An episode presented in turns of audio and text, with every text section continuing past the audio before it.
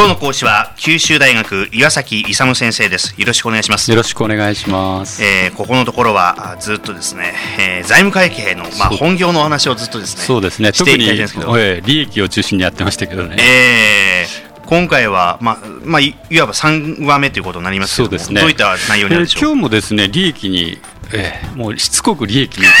私の得意技は利益とですね、はい、ハピネスなんですね。あそうですよね、えー、ハピネスはずっと伺ってましたけど、えー、利益ですよね、今回やっぱりある程度ですね会社とかですね個人やっぱり利益が上がってハピハピネスにつながるんですよね。やっぱり社会がですねあの会社が存続するためにはやっぱり利益必要なんですよね、うん、必ず。はいやっぱりこう事業として回るようにしていくとあの社会貢献しながらですね会社も存続するし従業員もあの雇用できるしという観点なんですけども、うんはい、本題に戻りまして、はい、今日はちょっと難しそうな話なんですね。はあ、で利益感っていうのがあるんですよ会計上。利益感、うん、利益をどう捉えるかっていう捉え方なんですね。なるほど。いわゆる価値観の観ですねそうですはい、そうなんですよ。それをですね捉え方として収益費用中心感要するに利益を捉えるのに収益費用というあの普通のですね損益計算書っていうのをあのこの前回もやりましたが収益から費用を引いて利益を計算、はい、収益って具体的に言うと例えば売上ですね、うん、売上収益100から売上その原価部分ですね、売上原価という60を引いて40という利益を計算する。これそれがあの収益費用中心化要するに損益計算書をベースにしてあの努力とですねその成果をの観点から利益を計算するっていうのが収益を中心感なんですよ。はい。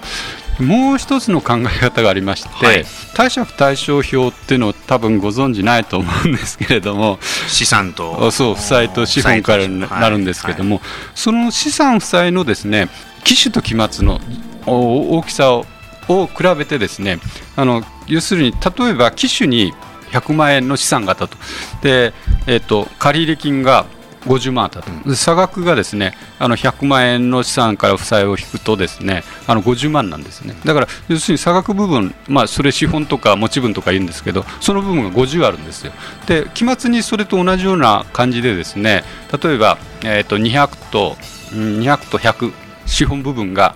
100になってると。そうするとあの50から100になってるということで100から50いくと50部分要するに50プラス50で100になるんですけど、はい、その50部分が利益だと。いうふうに考えることができる要するにストックの純資産と呼ぶんですけどもその部分が期首と期末でどのくらい増えてるのか減ってるのかなという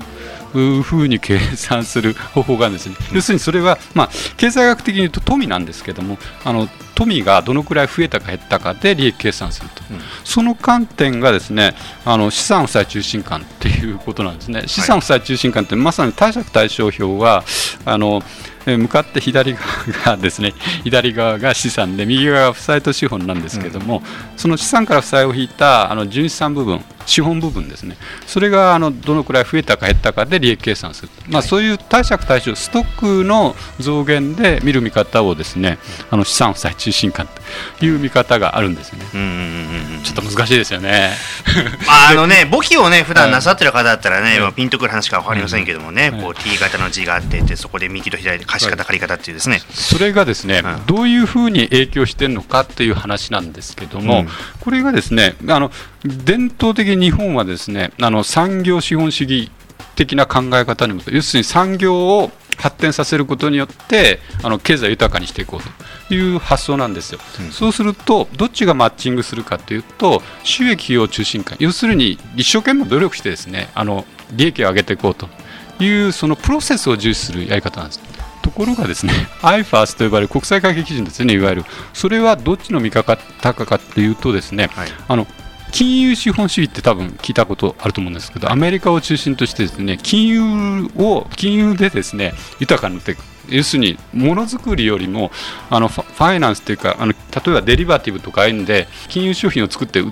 ってですねあの豊かになっていこうという社会なんですよ。それはどういう社会かっていうと損益をどこで計上するかっていう前回お話ししましたけども評価損益ってあるじゃないですか、はい、あれは自分が市場に参加しなくても市場価格が上がってたらば評価益を計上する、うん、だからあの要するに何を言いたいかというと産業資本主義っていうのはどういう見方をするかというと一生懸命あの物を作ってですねこれ一生懸命セールスマンで売ってですねいくらになっったと。でいくらコストがかかってるという見方なんですね。損益計算書的に、はい、ところが金融っていうのはあの要するに株とかデリバティブとか同じなんですけど現もういくらで買って今いくらになってるのかというところだけなんですよ。別に自分が参加しなくてもね。だから発想が全然違ってですね あの国際会計基準というか IFAS というのはどちらかというとそのあの資産負債中心観的。で金融資本主義的な考え方なんですよ、だからどちらかというとあのプロセスよりも結果を重視するんですね。リザルトの方。もうまさにあの経営の仕方がですね日本的経営ってあの結果よりもねあいつはよくやってるとか、うん、努力やってるとか、陰では一生懸命やってたの、うん、結果は悪くても、ね、というような考え方するじゃないですか、はい、そういう考え方じゃない。結果はどうなんだと、結果だけがあれなんですよ。だからあの国際会計基準っていうのは必ずしもですねあの産業資本主義的な考え方とはマッチングしないだからよくですねあのつい、えー、12年前まではあのその国際会計基準の導入に大賛成の大合唱があったんですよ。でもそれって非常に危険だよということですね、うん、要するにこういうのをちゃんと理解してやっていかないとですね、うん、要するに会計制度が変わることによってですね非常にあの文化とか社会が全部変わっていくんですよ。だからそういうのは非常に困るんじゃないかなっていうのだからよくこう あの相手を見るというか国際会計基準の中身はどうなん。だっていうのをちょっと見た方がいいん。じゃないですかね。うんで今日のキーワードをこの後伺おうと思ったんですが今まさに途中でお話が出てたんですけど会計制度が変われば文化社会が変わるっていうのは、ね、ここが一番僕キーワードかなって思ったんです話聞いて、えー、そうですね、うん、まあ他の話はいっぱいあるんですけど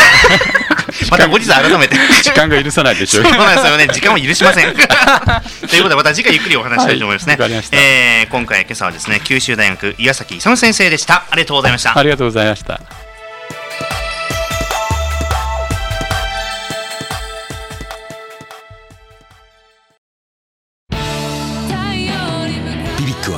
九州で生まれ九州の人たちに光を届けています九州のお客様が光り輝くように。それがキューティーネットの変わらない思いです。キラキラつながるキューティーネット。